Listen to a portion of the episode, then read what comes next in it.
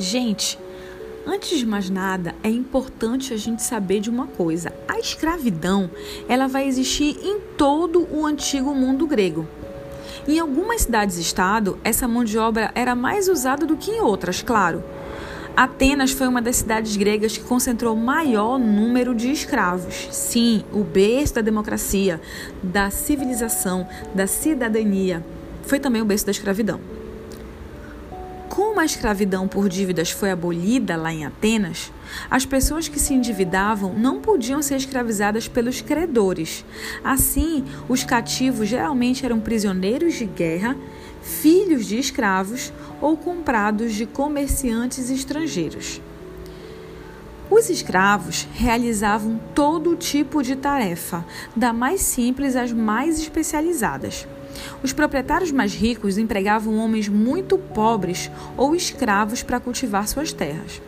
Os escravos também podiam ser encontrados nas oficinas de artesanato, no serviço doméstico, no comércio, nas escolas, nas pedreiras e nas minas. Graças ao trabalho dos escravos é que os cidadãos tinham tempo ocioso, podendo se exercitar nos ginásios, educar-se, passar tempo com os amigos e participar de debates públicos. Ah, para estudar a escravidão na Grécia Antiga, alguns historiadores utilizam textos escritos e material arqueológico, o que inclui aí fontes nas quais há representação de escravos em imagens.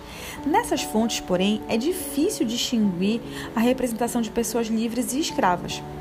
Em parte por conta dessa dificuldade, até meados do século XX, foram feitos poucos estudos sobre a escravidão na Grécia Antiga usando imagens. A base para o estudo da escravidão eram as fontes escritas.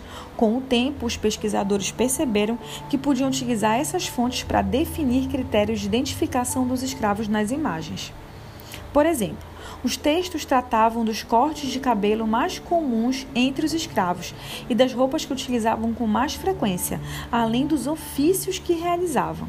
Ao observar as imagens com esses critérios em mente, os pesquisadores descobriram que os escravos eram representados em tamanho menor do que outras figuras e frequentemente deformados e feios. Também podiam aparecer em posições indignas para um homem livre ou isolado isolados dos demais personagens.